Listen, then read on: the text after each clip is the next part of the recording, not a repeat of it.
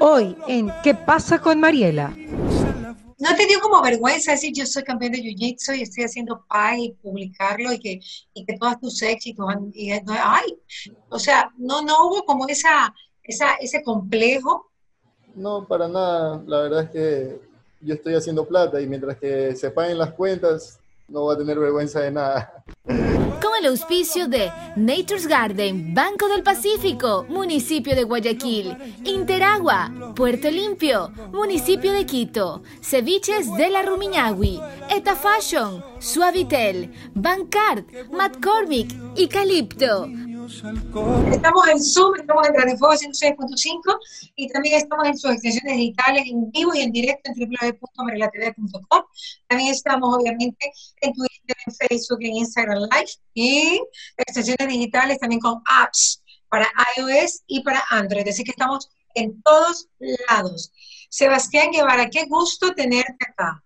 De verdad, no te preocupes por lo que vamos a hablar, porque contigo se puede hablar de dos, bueno, de muchos temas, pero dos, de dos temas que dominas muy bien. Primero el Jiu-Jitsu, que eres campeón internacional de Jiu-Jitsu. Cuéntame cómo así entraste en el mundo del Jiu-Jitsu, ahora que vemos al Chito Vera, que nos da tantas emociones y tantas alegrías en el mundo. Y creo que esa es la onda, ¿no? Ya no es el Casus Clay, que así, no, no, ahora yo creo que el, el, contacto de cuerpos como que le gusta más a la gente, ¿no? Claro, sí, este, yo comencé a hacer jiu-jitsu en el colegio, cuando estaba en primero o segundo curso, eh, aproximadamente tenía 14 años, este, un amigo de colegio de un curso mayor se me acercó y me invitó a mi primera clase de Jiu-Jitsu. En esa época el deporte no era tan famoso y la verdad es que yo estaba buscando un deporte para hacer actividad física. Entonces acepté ir al, a la clase de prueba y la verdad es que me acuerdo que fue un viernes y ese viernes tenía una fiesta y de lo tan cansado que salí me quedé dormido ese día. Entonces este, el siguiente día me levanté y dije, chuta, no, aquí me tengo que quedar. Y así sucesivamente fui los siguientes días.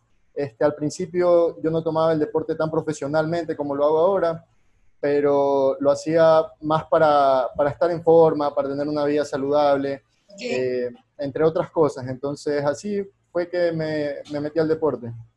Claro. Ahora, ¿cómo así eh, te dedicaste tanto, Sebastián, si tú eres un chico tan fiestero, que tenías tantas novias guapas, una atrás de la otra. Eh, la verdad es que me enganché. Y de repente también de Jiu-Jitsu y súper dedicado al deporte. ¿ah? La verdad es que me enganché bastante porque me gustó mucho lo que el deporte me brindaba, que era eh, viajar bastante, conocer diferentes culturas, eh, personas, ver más allá de lo que hay fuera de este país. Y mi primera competencia en el exterior fue cuando yo decidí, no, yo tengo que regresar a competir y conocer más y, y, entrenar más y ganar más. Entonces es como una clase de adicción, porque no siempre ganas, sino que siempre aprendes. Entonces eso me motivaba a regresar. ¿Qué ha ganado? ¿Qué ha ganado internacionalmente en premios? Y también se eh, gana dinero, me imagino. Claro, sí. Eh, cuando yo gané el, Mundial en Abu Dhabi eh, en el 2016, quedé primero y me dieron 4 mil dólares en efectivo. ¡Wow! Ajá, entonces eso también te motiva bastante a, dedicarle más tiempo y así a sobresalir en el deporte. ¿Y con quién estuviste al final, en la final de Abu Dhabi? Sí, sí, yo vi las fotos que creo que le subiste a, una red social. Sí, estuve, peleé contra un sueco, no, no recuerdo bien el nombre, pero me acuerdo que era de Suecia. Ok, perfecto. ¿En qué se diferencia lo que tú haces de lo que hace Chito Vera? Eh, Chito Vera hace artes marciales mixtas que involucra jiu-jitsu, lucha olímpica, eh, diferentes artes marciales, ¿verdad? Eh, y obviamente hay contacto de puñetes, de patadas. En el jiu-jitsu es básicamente defensa personal. en mi opinión, el jiu-jitsu solo se usa cuando busco defenderme, más no atacar a alguien, ¿verdad? Entonces, eso también me gusta, que es un deporte súper pacífico y tranquilo. Okay. Ok, o sea, no hay ataque, solamente defensa. ok, está bien. Como Piqué, el Barça. Óigame, pero con la pandemia todo cambió. Todo cambió.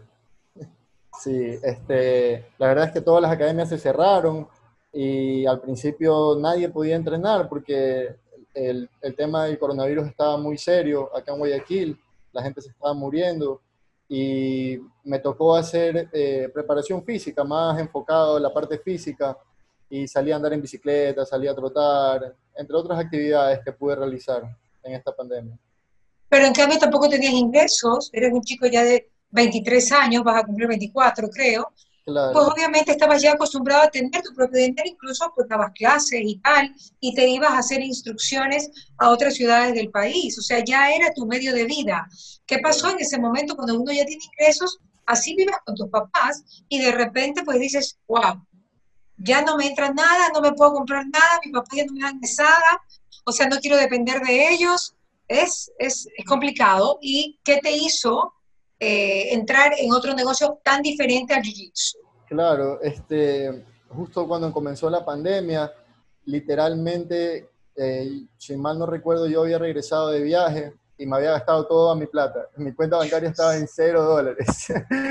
Nadie esperaba una pandemia, o sea, eso no es algo Claro. que se da frecuentemente. Entonces, Claro, eh, justo eh, nos encerraron a todos eh, y, y yo no tenía ingresos y la verdad es que en, en la pandemia no había mucho que hacer porque había bastante tiempo libre, la gente no podía salir de las casas, la economía estaba parada y en, en ese momento eh, mi mamá hizo un pay de maracuyá, que es el pay más rico del mundo. del mundo. Ajá. Y, y bueno, le, le pregunté que cómo lo hacía, que si me podía enseñar a hacerlo, porque quería O sea, hacérmelo. tu mamá, María Gracia, nunca había hecho pay de maracuyá. ¿Qué cosa? Nunca había hecho María pay de maracuyá. No, no, o sí, sí. les daba de chiquitos payes, hechos Claro. por ella. Yo cada vez que me iba a competir al exterior, ella me decía, si tú traes la medalla de oro, yo te tengo tu pay favorito. Y yo Oh. chuta, me iba, Eh. en- entrenaba un montón para, solo por el pay.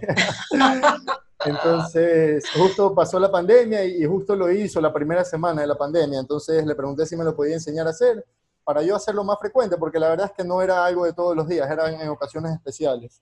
Y, lo aprendí a hacer. Solo me lo enseñó una vez. Y de ahí yo puse en mi Instagram así como que vendo pay de maracuyá a ver si alguien me compraba.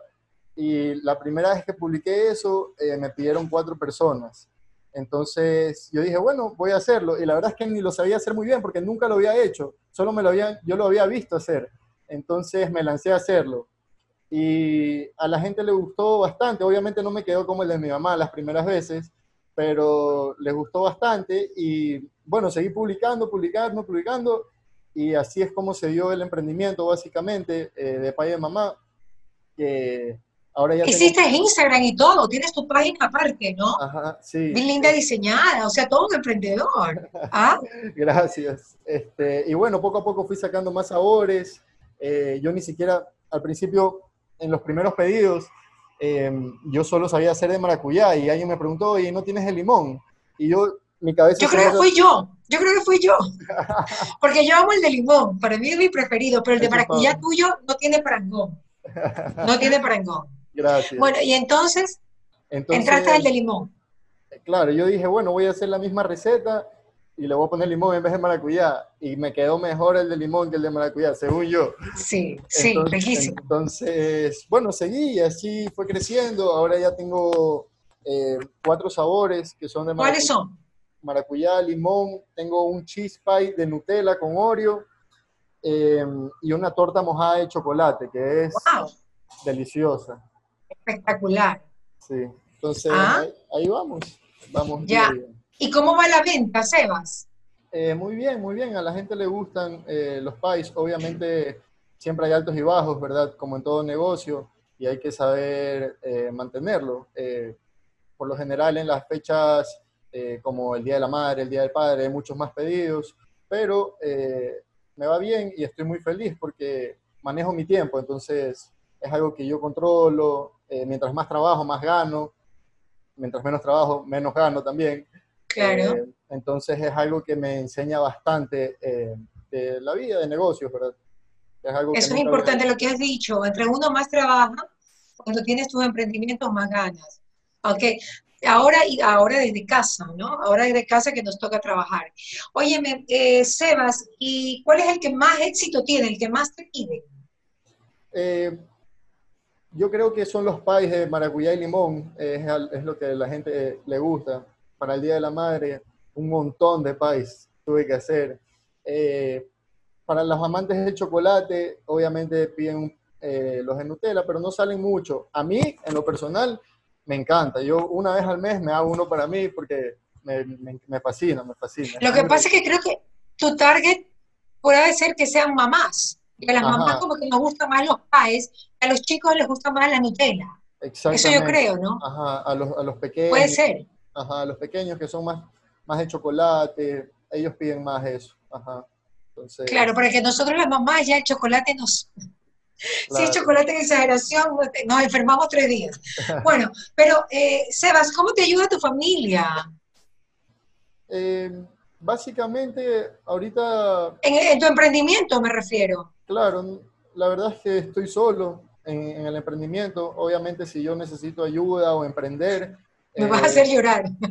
Estoy solo.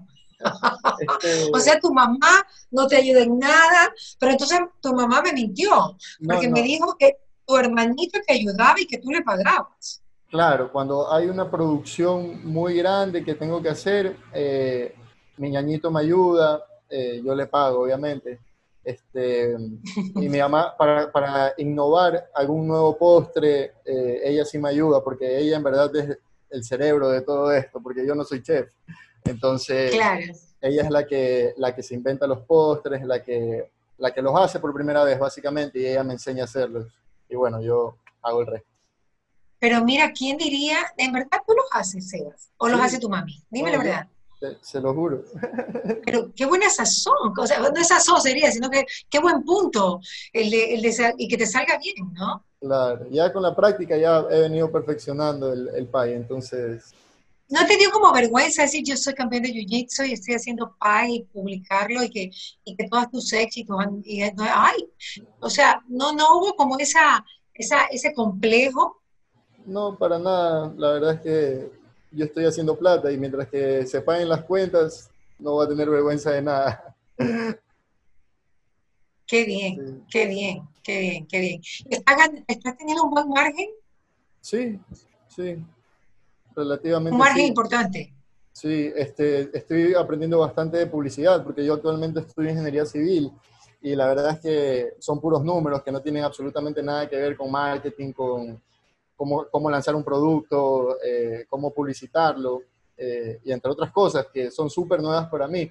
Entonces me ha tocado investigar un poco acerca del tema y he venido aprendiendo un montón desde atención al cliente, o sea, es una cosa que se viene aprendiendo día a día, ¿no? Entonces. Claro, bueno, tú vas directo, directo a entregar los pagos, o sea, en este momento tú, o sea, realmente tú haces toda la movida, ¿no? Todo, tengo que estar en el celular, publicando, eh, preparando los pais, por eso son con 24 horas de anticipación, para tener tiempo de hacerlos, eh, de ponerlos en refrigeración, para entregarlos eh, congelados, por así decirlo. El siguiente ¿Cómo está la cocina de tu casa? ¿Cómo está la cocina de tu casa en medio de todo esto? Impecable, porque si no me botan de la casa.